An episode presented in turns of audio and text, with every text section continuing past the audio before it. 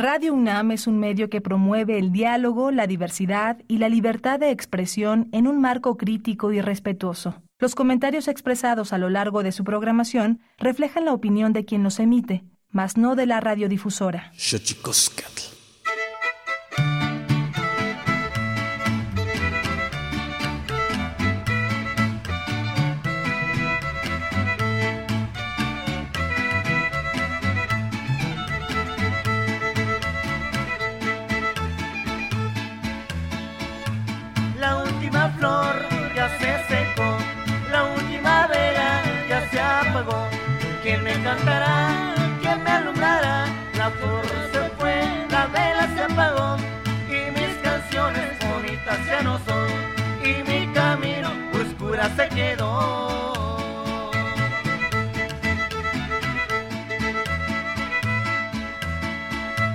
Canto de mis dioses, dulce sensación, puerta de los pobres, mágica canción.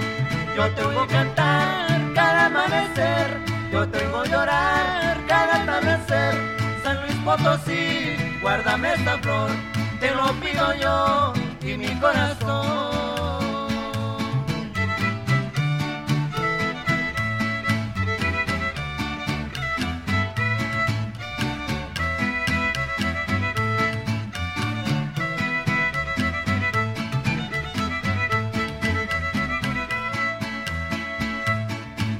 De mí? se va, y un venado azul miraré pasar. Ya no bailaré, ya no danzaré, corazones tristes buscarán su fin. Dioses de mi tierra, no la dejen ir, porque aquí en mi tierra no habrá un porvenir.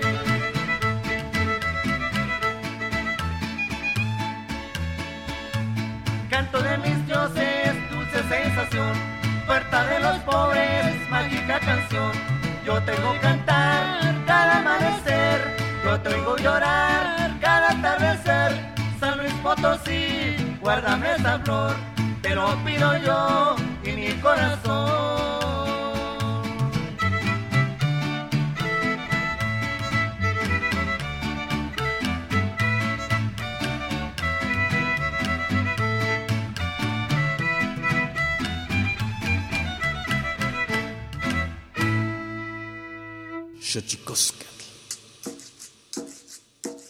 El collar de flores comienza a hilarse. Es momento de ir a lo profundo.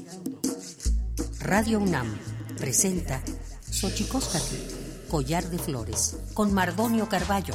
Hacemos revista del México profundo.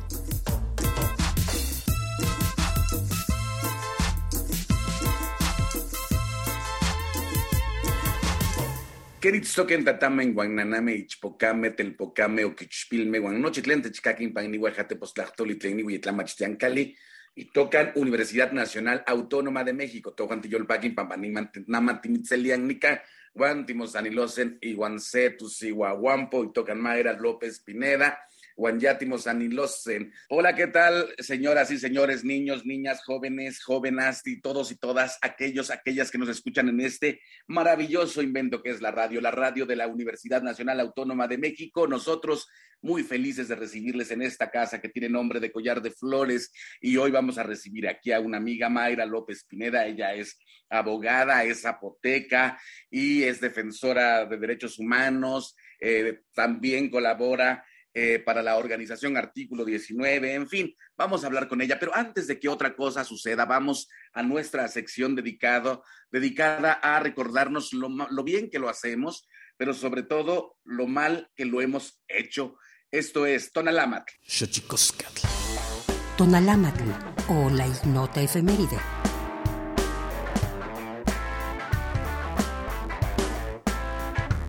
18 de julio de 2009 se instaura el Día Internacional de Nelson Mandela para reconocer su excepcional contribución por la democracia y una cultura no racial y de paz mundial.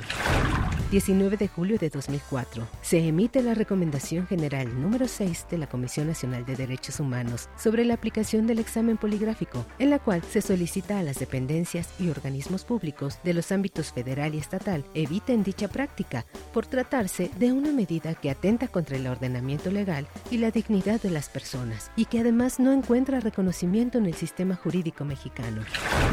20 de julio de 1923, uno de los principales líderes de la Revolución Mexicana, Francisco Villa, conocido también como el Centauro del Norte, es asesinado en Chihuahua.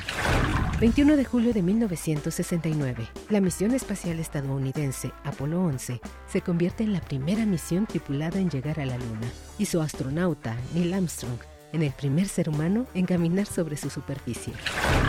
22 de julio de 1968 da inicio el movimiento estudiantil en la Ciudad de México, con el objetivo de ampliar las libertades democráticas y pedir el cese a la represión gubernamental.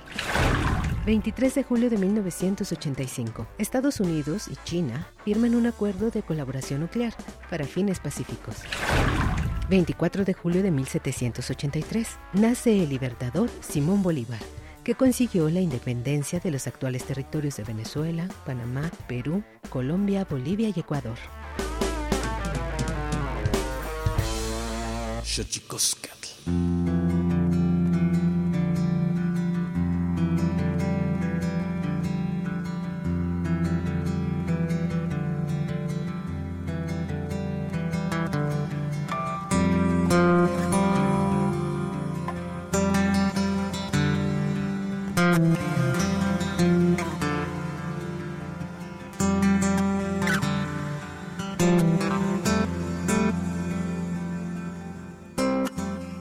Está con nosotros ya conectadísima. Vamos a platicar con Mayra López Pineda, abogada zapoteca, defensora de derechos humanos, coordinadora del área de promoción y transparencia de la organización Artículo 19.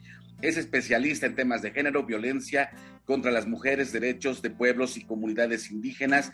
Ha sido consultora de organismos internacionales e instancias de gobierno y cuenta con diversas publicaciones en estas temáticas y hemos platicado en estos días con muchos compañeros, muchas compañeras básicamente, eh, dedicadas a la defensa de los derechos humanos, a los derechos de los pueblos indígenas y hoy no es la excepción. Mayra López Pineda, ¿cómo estás Mayra? Hola Mardonio y a todas las personas que nos escuchan. Buen día, pues muy bien, muy emocionada de poder compartir en este espacio y poder dialogar sobre los temas relevantes ¿no? que preocupan sobre todo a pueblos y comunidades indígenas. Mayra es apoteca de Juchitán, ¿verdad, Mayra? Así es, eh, toda mi familia, toda mi raíz se encuentra en Juchitán de Zaragoza, Oaxaca que como goza, dicen los clásicos. Así es. Zaragoza, como goza, dice Lila Downs en una de sus canciones. Este, pues nos da mucho gusto recibirte. Eh, eh, ¿A qué se enfrentan las comunidades y los pueblos indígenas en materia de derechos y cómo se puede visibilizar a través de una organización eh, como artículo 19, este, Mayra? Bueno, creo que nos seguimos enfrentando, sobre todo los pueblos y comunidades indígenas que eh, están en contextos rurales, eh, se siguen enfrentando a condiciones de discriminación y cuestiones de desigualdad eh, histórica y sobre todo estructural, ¿no? no es, es muy importante mencionar el contexto actual en donde se inicia con un discurso de pues nuevo, donde se coloca en la escena a los pueblos y comunidades indígenas, sin embargo, pues bueno, el, el caminar y el trabajo que, por ejemplo, me toca hacer en el área, en artículo 19, y pues las visitas que a veces hacemos a algunas comunidades indígenas, sobre todo del sur del país, y pues nos da cuenta que esta situación no ha cambiado, ¿no? Es decir, los discursos han cambiado, digamos, en el sentido de colocar en el centro las necesidades de los pueblos y comunidades indígenas. Sin embargo, en la realidad, pues sigue siendo pues lo mismo, ¿no? Y creo que, que la pandemia nos ha venido a demostrar que estas desigualdades que de por sí enfrentan los pueblos y comunidades indígenas se, vieron más marcadas, ¿no? Y ahora, desde artículo 19, eh, pues ha sido un trabajo muy interesante, Mardonio, porque es una organización de la Ciudad de México, ¿no? Eh, es una organización eh, que trabaja con el tema de libertad de expresión y con el tema de derecho a la información y eh, pues por mucho tiempo con esta mirada un poco más en el ámbito urbano, ¿no? De, lo que, de los contextos del ámbito urbano, la protección a periodistas y desde el área en el cual pues me toca trabajar y, a, mí hemos posicionado como esta otra mirada de, de mirar, digamos, no solo la realidad de los pueblos y comunidades indígenas, sino que artículo 19 sea no la voz de, las personas, sino que sea un medio para que la voz de las personas sea colocada, ¿no? Justo atendiendo a las críticas que se dan y críticas, la verdad es que muy justificadas a las organizaciones de la sociedad civil, eh, pues ahí entra un poco como, como, la mirada de alguien que se identifica como una mujer indígena, ¿no? O sea, que es como una voz dentro de la organización que, eh, pues que puede como en cierta manera incidir y decir, bueno, compañeros, compañeras, la organización tiene que mirar también estas otras prácticas, ¿no? Sin duda es un proceso eh, complejo, esta eh, suerte de inclusión que tiene que llenar también los discursos con los hechos.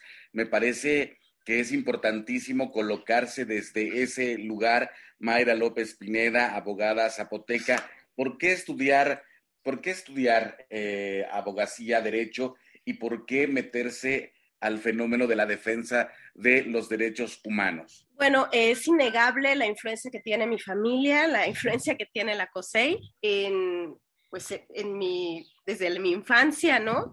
Este, mi familia siempre ha sido, eh, bueno, formó parte, mis padres incluso se conocen, cuando todo, todo, toda la COSEI y todo el movimiento de la COSEI, ellos como estudiantes se conocen y digamos que básicamente soy eh, hija gestada casi que, que del movimiento de, la COSEI.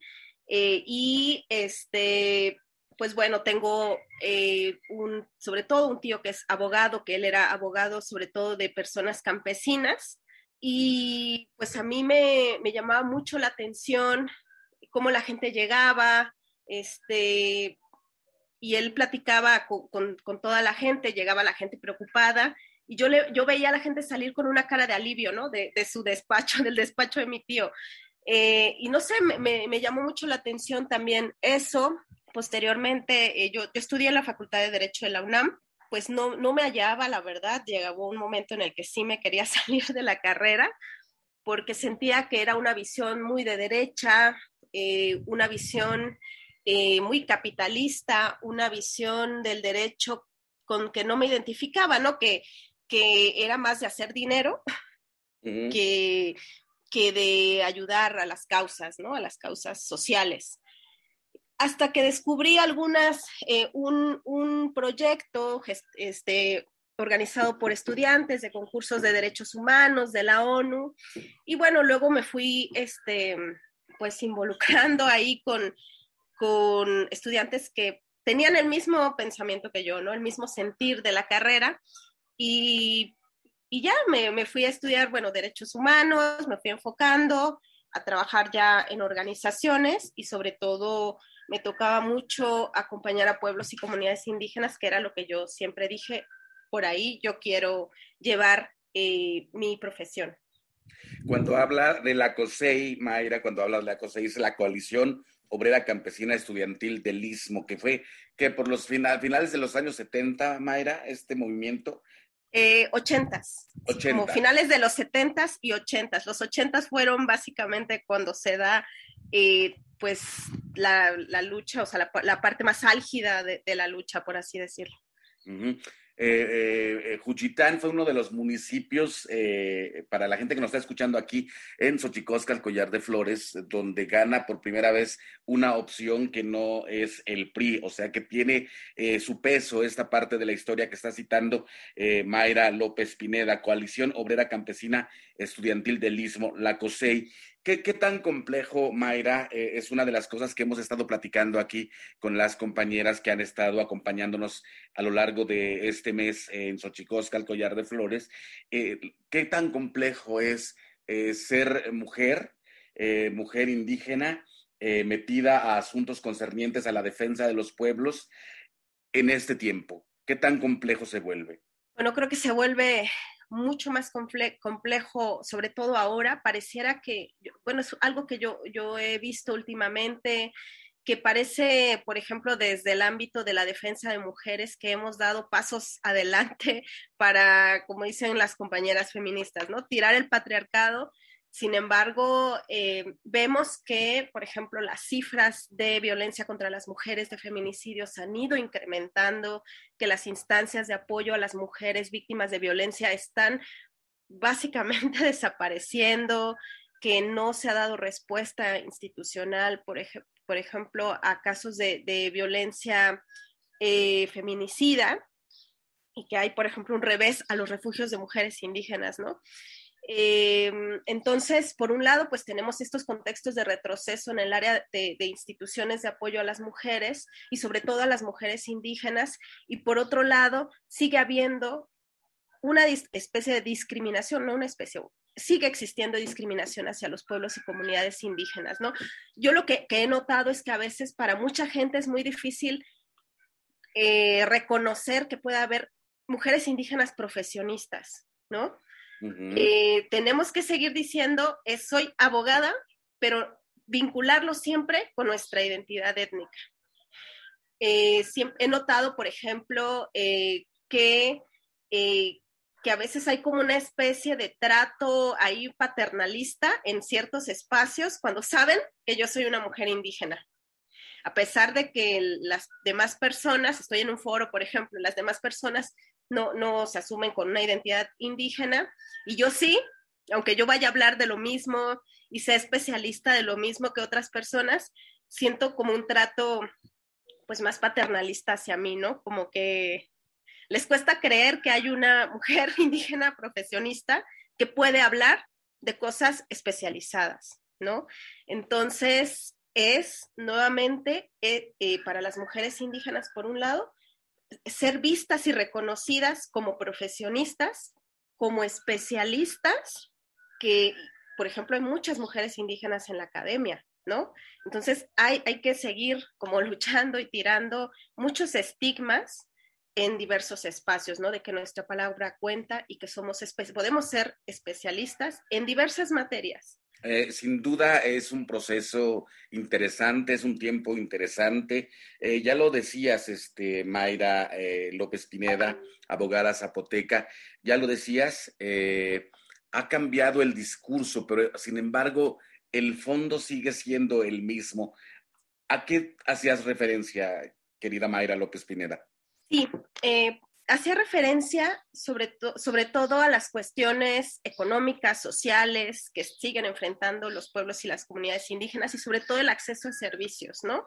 Eh, pues me, me, ha tocado en este trabajo, no solo ahora, sino siempre he sido una persona que se mueve mucho, que va mucho a donde me llamen a dar un taller, a, este, a, dar, a platicar, hacer una investigación, yo voy, ¿no? Y, me doy cuenta que muchos pueblos y comunidades indígenas no conocen sus derechos, no saben cuál es, por ejemplo, actualmente me ha tocado ver que muchas mujeres indígenas no conocen si hay un seguro que las ayude a ellas, ¿no? Digamos, desaparece Prospera, hay una nueva configuración de los, de los programas sociales y muchas mujeres no saben ahora como dentro de qué programa social van, pueden solicitar como un apoyo, si sembrando vidas, si este, personas adultas mayores, no, no, eh, cuáles son las ayudas al campo, por ejemplo, durante la pandemia. Eh, no tiene mucho que, que a alguna comunidad en Chiapas, pues la comunidad no sabía todavía si existe o no, si, el, si la COVID-19 es verdad o no. Muchas, muchos pueblos y comunidades indígenas se negaron, por ejemplo, a vacunar por muchos temas eh, de mitos, eh, que por ejemplo decían que, que mucha gente, que, te puedes morir como al año si te vacunas, ¿no? O otras personas eh, me contaban que si sabían que tenían algunos síntomas de COVID, no, no fueron al doctor, no fueron a atención médica porque lo que se decía es que en el hospital mataban a la gente. Sin duda, sin duda, hay mucho camino por andar eh, todavía en esta suerte de discusión de quiénes somos, cómo somos, eh, eh, buscar y encontrar las diferencias y a partir de eso encontrar las posibles eh, soluciones en este proceso eh, de inclusión en todos los ámbitos de la vida pública. Estamos aquí en Xochicosca, al Collar de Flores, Mayra López Pineda. Vamos a nuestra sección dedicada a develar los secretos de los idiomas, porque los idiomas tienen sus secretos. Tlachtolcuepa. Xochicosca. El Instituto Nacional de Lenguas Indígenas presenta Tlachtolcuepa o la palabra de la semana.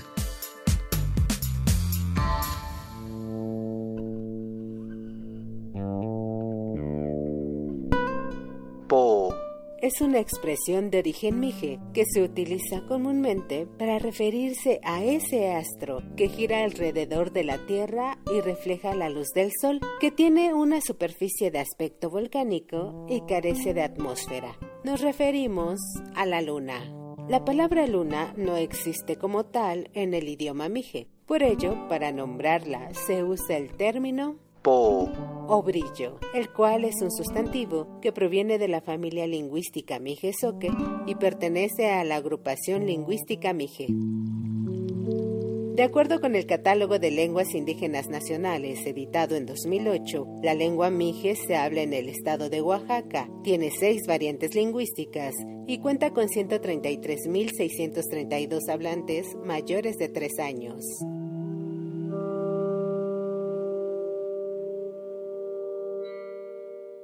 Xochicoscatl.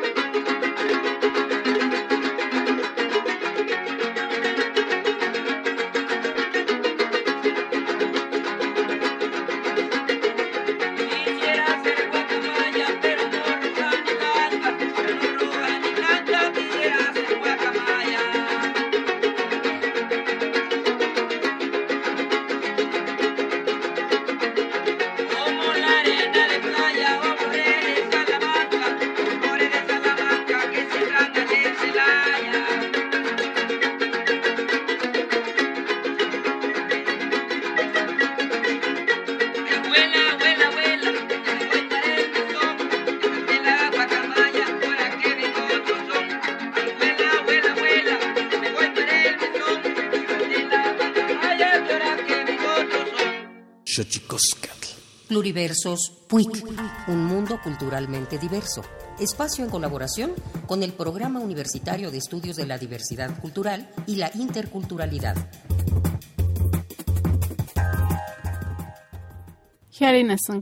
Huerta, ka Jiniana pues Imanecheri o Hindek Michoacán, Purepechawandasan ka Hujitiret Hindest Tumaso.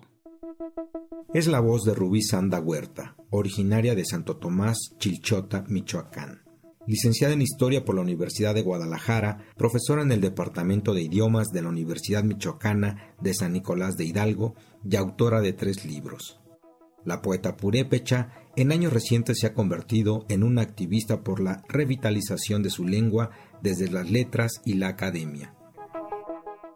Estamos conscientes de esta importancia. Hubo un tiempo en el que eh, empezamos a notar mucho la cuestión de la pérdida de la lengua en varias comunidades, sobre todo en comunidades que eran bastiones de la lengua, o sea, donde te estoy hablando de un 80-90% de hablantes. En 10 años, estudio que se hizo, pues se, se redujo bastante a un 40% de hablantes. En ese proceso que estuvimos haciendo investigación y yendo a las comunidades precisamente a hacer trabajo, pues empezamos a notar esa problemática del por qué, por qué era importante hacer esa labor de, más que nada, primero de concientizar, no tan solo en escuelas, sino en el núcleo familiar sobre todo. Miguel León Portilla, investigador emérito de la Universidad Nacional Autónoma de México, menciona que se llaman lenguas maternas y no paternas porque es la mujer quien las transmite a los hijos. Y señala también que la madre es quien transmite al niño una visión del mundo. Muchas veces pensamos, sobre todo en comunidades donde hay maestros bilingües, hay escuelas bilingües, que el trabajo es únicamente de, los educadores o del sistema educativo. Yo creo que sí, ellos tienen una parte, pero la mayor parte creo es en el núcleo familiar, en la madre. Los hombres juegan un papel muy importante en, en este proceso, pero yo siempre digo, si, si el hombre se casa fuera de la comunidad y se casa con alguien que no es hablante, por mucho que el hombre hable, no va a ser transmisor de la lengua. La que va a ser transmisor es la mamá. Entonces, se ha dado ese caso de que a veces las mujeres, por X circunstancia, ya no transmiten la lengua. Y después como que quieren volver a ese proceso de decir, ah, creo que sí es importante la lengua, entonces se lo voy a enseñar ya a los 7, 8 años. Y es un poco más difícil. La lengua purépecha se le considera como una lengua aislada, o dicho de otra forma, como una lengua única en su tipo, ya que hasta ahora no se ha podido establecer ninguna relación de origen común con alguna de las lenguas que se hablan en México u otro país. En un esfuerzo por cuidar y preservar la lengua, la Universidad Michoacana de San Nicolás de Hidalgo creó en los años 70 la Academia de Lengua Purépecha con el doctor Irineo Rojas al frente. Años más tarde se transformaría en el Centro Nicolaita de Estudios de Pueblos Originarios, CENESPO, entidad en donde participa la escritora.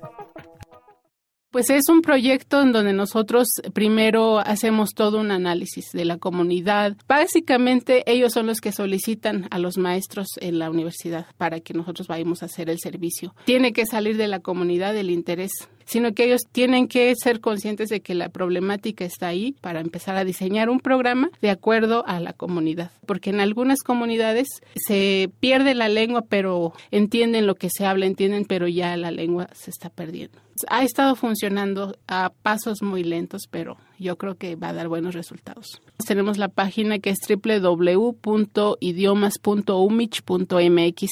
El reto que tenemos es que mucha gente también nos está pidiendo cursos en línea. Estamos con esa expectativa de que ojalá eso también pueda servir para la gente que no está al alcance del lugar donde estamos impartiendo estos cursos.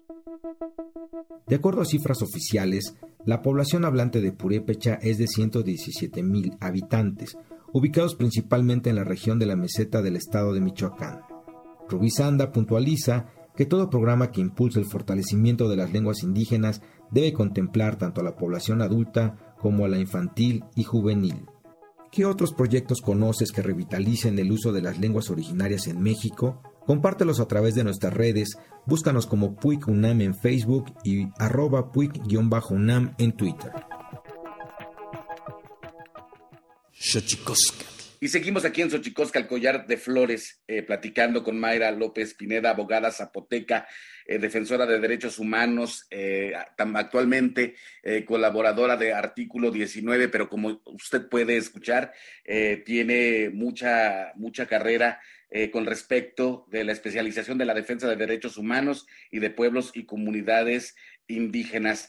¿Cómo, cómo tendría que ser, Mayra, desde tu percepción, la relación eh, del Estado mexicano con uno de los derechos fundamentales para los pueblos indígenas, el acceso a medios de comunicación. Mayra, ¿cómo está un, poco, eh, un poco viendo tu trabajo en artículo 19 y tu trabajo de defensa de derechos humanos? ¿Cómo está ese binomio o cómo debería ser eh, ese, ese trato del Estado con respecto del derecho que tienen los pueblos indígenas a tener y operar sus propios medios de comunicación?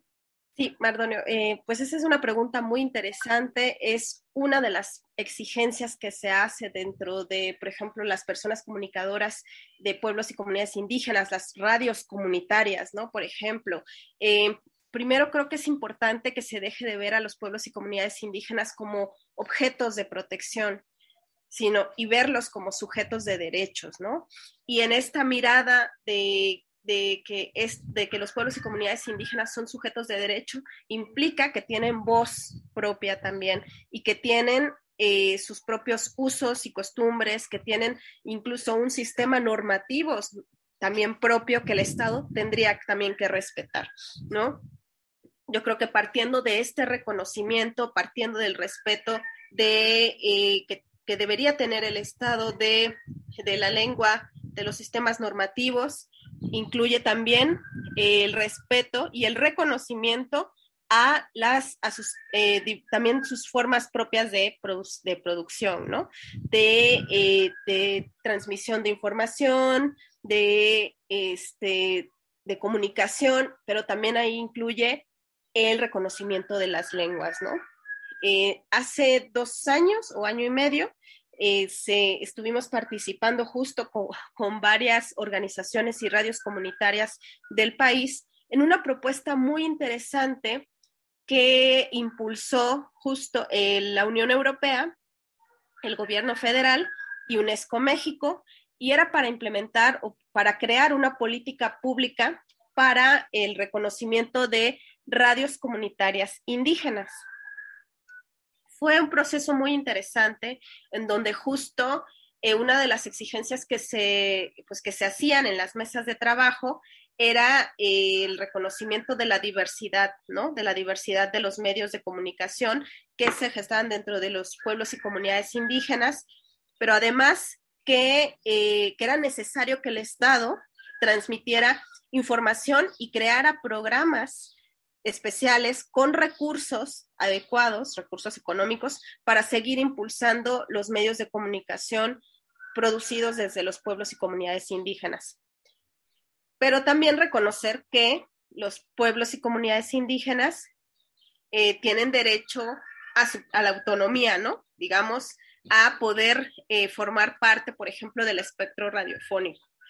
Em, desafortunadamente, esta política pública se quedó en papel, ya no sabemos, ya no sabemos más eh, si se va a llevar a cabo, si no se va a llevar a cabo, pero quedó, me parece, un documento muy importante y justo, eh, pues, con la participación de diversas radios comunitarias, ¿no? Se hablaba justo del tema de pluralidad mediática, el acceso a, este, a recursos, a proyectos, eh, y sobre todo, eh, un, tema muy, muy interesante que creo que muy poco se reconoce, que es el conocimiento que tienen las radios comunitarias indígenas, por ejemplo, para poder formar a otras personas radialistas.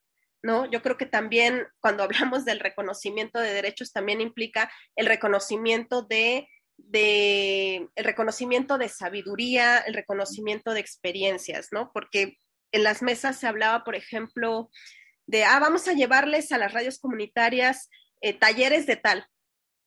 Pero las radios dijeron, no, nosotros eso ya lo sabemos, más bien lo que nos interesa es formar a otras generaciones de radialistas, de comunicadoras, de comunicadores, pero necesitamos recursos para eso. No tenemos recursos para poder este, seguir difundiendo, no tenemos recursos para tener internet siquiera, ¿no? Y poder seguir transmitiendo.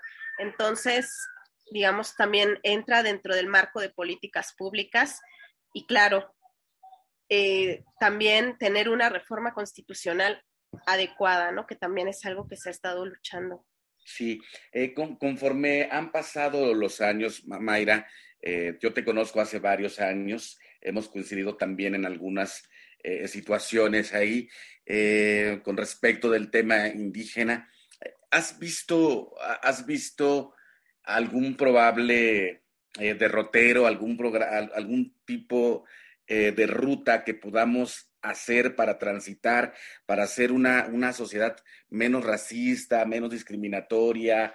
Eh, ¿Tú crees desde dónde podríamos ver una luz en el camino, en ese túnel oscurísimo que es el racismo contra los pueblos indígenas? Pues primero es eso, el reconocimiento, dejar de ser, eh, que nos dejen de ser invisibles para ser visibles, ¿no? Eh, por ejemplo, ahora se habla mucho de las consultas, ¿no? La consulta indígena, que ahora vamos a consultar, que vamos a... Y, está, este, digamos, como una especie de moda, ¿no? Creo que, la, que, que consultar a los pueblos y comunidades indígenas está bien, pero una cosa es consultarles y otra cosa es escucharles. Y creo, que eso no está pasando y creo que eso no pasa.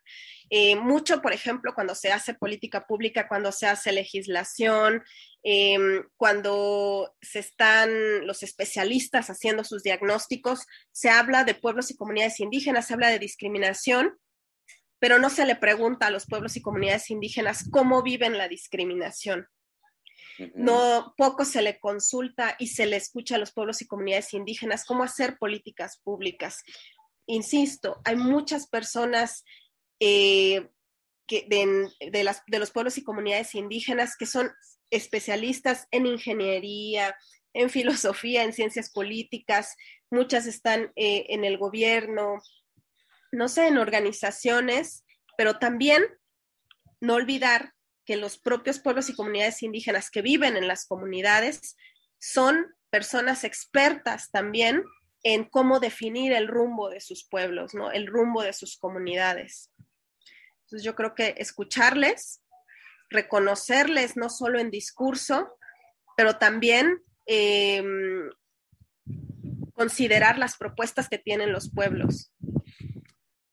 Pensar un poco en, Mayra López Pineda es pensar en el istmo de Tehuantepec, pensar, eh, en Juchitán de Zaragoza. Y yo te quiero preguntar, eh, eh, querida Mayra López Pineda, abogada zapoteca, ya fuera del ámbito del, trabajo, quiero preguntarte cómo se vive la nostalgia de una mujer zapoteca desde la Ciudad de México.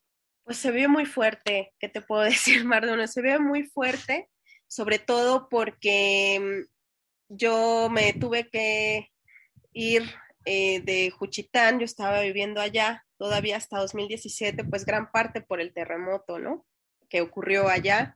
Este, mm, me da nostalgia la, la lejanía, pero también me dan nostalgia las condiciones en las cuales se encuentra actualmente Juchitán y el Istmo de Tehuantepec, ¿no? Em, saber que, por ejemplo, a la fecha, todavía gran, pues una buena parte de, las casas, de, de pues, la infraestructura que fue dañada en el terremoto de 2017, pues todavía no ha, no ha sido reparada. Creo que tú ya has tenido oportunidad de ir después del terremoto y podrás ver que todavía está hay cascajos, ¿no? En algunas partes, en las calles. Eh, creo que mm, que en los últimos años, se podría, hay gente que lo explica un poco a raíz del terremoto, que hay una degradación actualmente en la parte, en el istmo de Tehuantepec, en Juchitán, este, hay aunado a la parte del terremoto, pues también la, la instalación o la imposición de, de, megaproyectos, que es otro, otro, otra situación que ha venido también este, golpeando muy duro al istmo de Tehuantepec. Eh, también el istmo de Tehuantepec eh, es una de las regiones, más bien ya se colocó en Oaxaca la región con mayor violencia contra las mujeres y casos de feminicidio en el estado. Entonces, eh, bueno, y también la, violencia, la, situación de violencia, grupos de delincuencia organizada, pues también ha aumentado, ¿no? El consumo de cristal, ¿no? Por ejemplo, los casos de jóvenes que consumen cristal ya también ha aumentado. Yo creo que, que la lejanía eh, sí golpea, sí pesa, pero creo que, el, que pesa y golpea más el saber las condiciones en las cuales está eh, Juchitán y el Istmo de Tehuantepec. Y a veces, pues, una quiere ir y, decir, bueno, podemos ayudar y hacer, hacer, hacer algo, pero también este, creo que, que implica que las autoridades también pongan, pongan mano, ¿no? Metan mano ahí y hagan realmente algo porque la verdad es que veo a Juchitán en condiciones pues de pobreza también y de una situación pues muy, muy preocupante. Pero siempre habrá un comiscal, ¿no, Mayra? Así es, así es. Platícales aquí a la gente que nos está escuchando aquí en Xochicosca, el collar de flores, qué es el comiscal y por qué lo menciono. Porque, entre otras cosas, cuando uno viaja, cuando uno migra, cuando uno tiene que dejar su lugar, también viaja con sus propias nostalgias gastronómicas, Mayra. Así es. Y pues siempre hay que eh, tener un poquito de la tierra en la casa donde está una o en el lugar donde está una y bueno, pues Comixcal es el restaurante de la familia, que es el restaurante de, que fundaron, que pusieron mi hermana y su compañero, que es un restaurante que oaxaqueño, con el alma este, 100% oaxaqueña, está en la colonia Santa María la Ribera y que pues orgullosamente oaxaqueños, pues justo intentamos, o bueno, mi hermana y, Alexis, Mara y Alexis, que están al frente de, de Comixcal, pues tener eh, un menú que te lleve a algunas regiones de Oaxaca, no solo del Istmo de, Tehuantepec, sino también en algunas otras regiones de, Oaxaca, intentando respetar eh, lo más posible el, pues el origen del, del platillo, eh, también ahí eh, conversando con cocineras tradicionales de Oaxaca y pues ahí estamos. Y claro que, el mezcal no puede faltar tampoco. ¿En dónde está Mayra? En eh, Doctor Atl 176, Colonia Santa María la Ribera. Perfecto, Mayra. Pues nos ha dado muchísimo gusto platicar contigo. Mayra López Pineda, abogada zapoteca, defensora de derechos humanos coordinadora del área de promoción y transparencia de la organización Artículo 19. Nos ha dado mucho gusto platicar contigo. Eh, gracias. ¿Y con qué te despides, Mayra? Pues me despido deseándoles a todas y a todos que tengan un buen día, eh, que no se olviden que desde eh, la montaña, la sierra, la costa, pues el campo, pues también se está resistiendo. Perfecto. Me, sumo a eso. Por fortuna siempre nos quedará un totopo y para, para que el totopo exista hace falta maíz. Vámonos pues con el santísimo mitote, Tlaxcamatimiac, Timomelaguan Panchi, Tonate Macue, Epónimo Tlachtol. Santísimo mitote. Baile y ofrenda. Una colaboración con el Instituto Nacional de Antropología e Historia.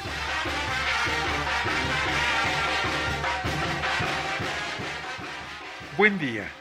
Les saluda Benjamín Muratalla desde la Fonoteca de Lina para darles algunos datos sobre las piezas que escuchamos en la emisión del día de hoy.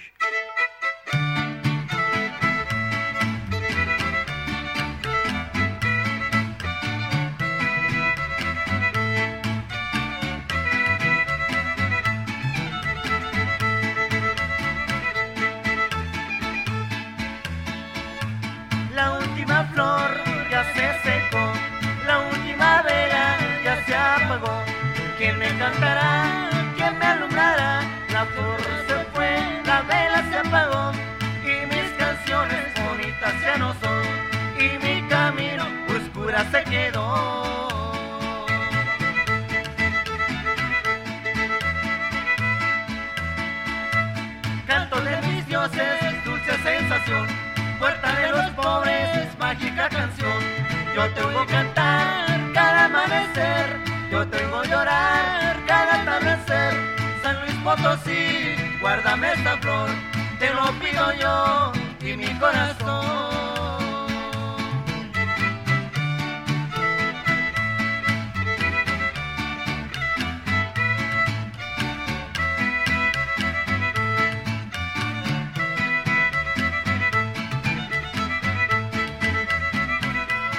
La última flor es una canción del pueblo huichol. Es la primera que escuchamos. El autor es José Carrillo Morales.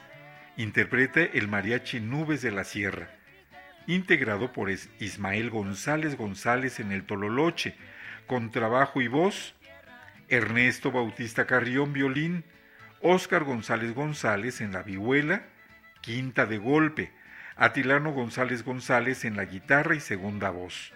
La investigación corrió a cargo de un servidor y la grabación fue de Diego Alonso López Hernández y Daniel Mojica Zamudio. Realizada en 2014.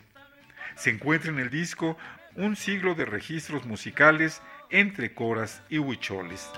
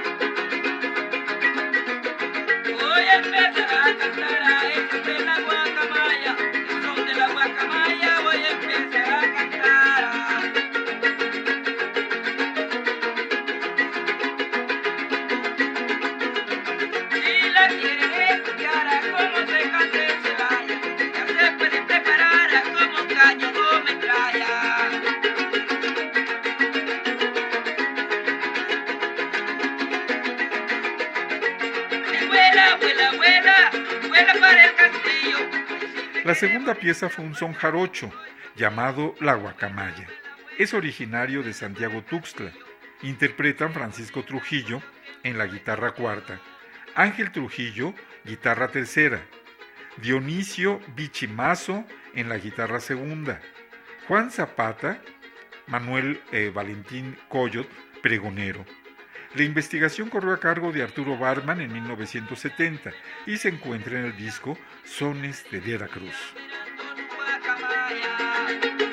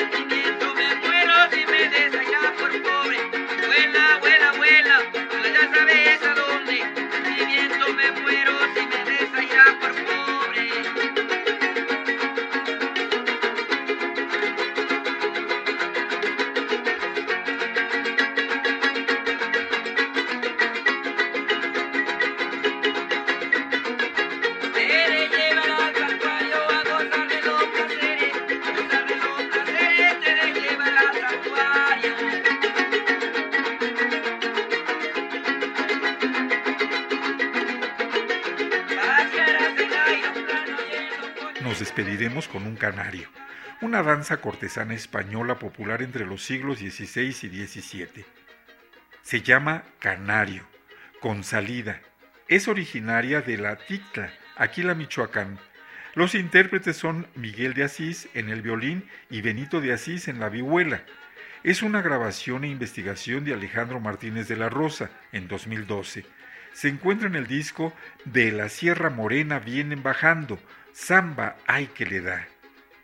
Estas piezas musicales y los discos mencionados forman parte de la colección Testimonio Musical de México, que puede escucharse en la página www.mediateca.ina.gov.mx. Los invitamos a estar presentes en nuestro seminario en línea. Antropología, Historia, Conservación y Documentación de la Música en México y el Mundo, a través de nuestro canal de YouTube, Fonotecaína. Este martes hablaremos sobre historias de vida escritas con notas de viento y percusión, aculturación y popularización del tamborazo zacatecano. Me despido. Soy Benjamín Muratalla de la Fonoteca de Lina. Hasta la próxima.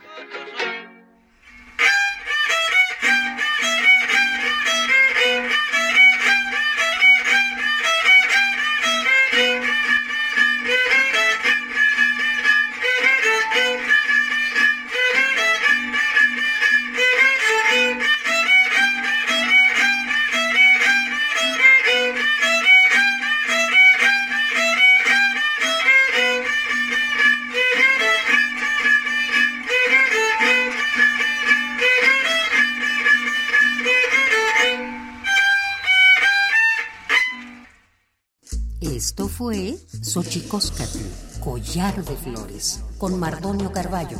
Hacemos revista del México Profundo. Una producción de Radio UNAM. Experiencia sonora.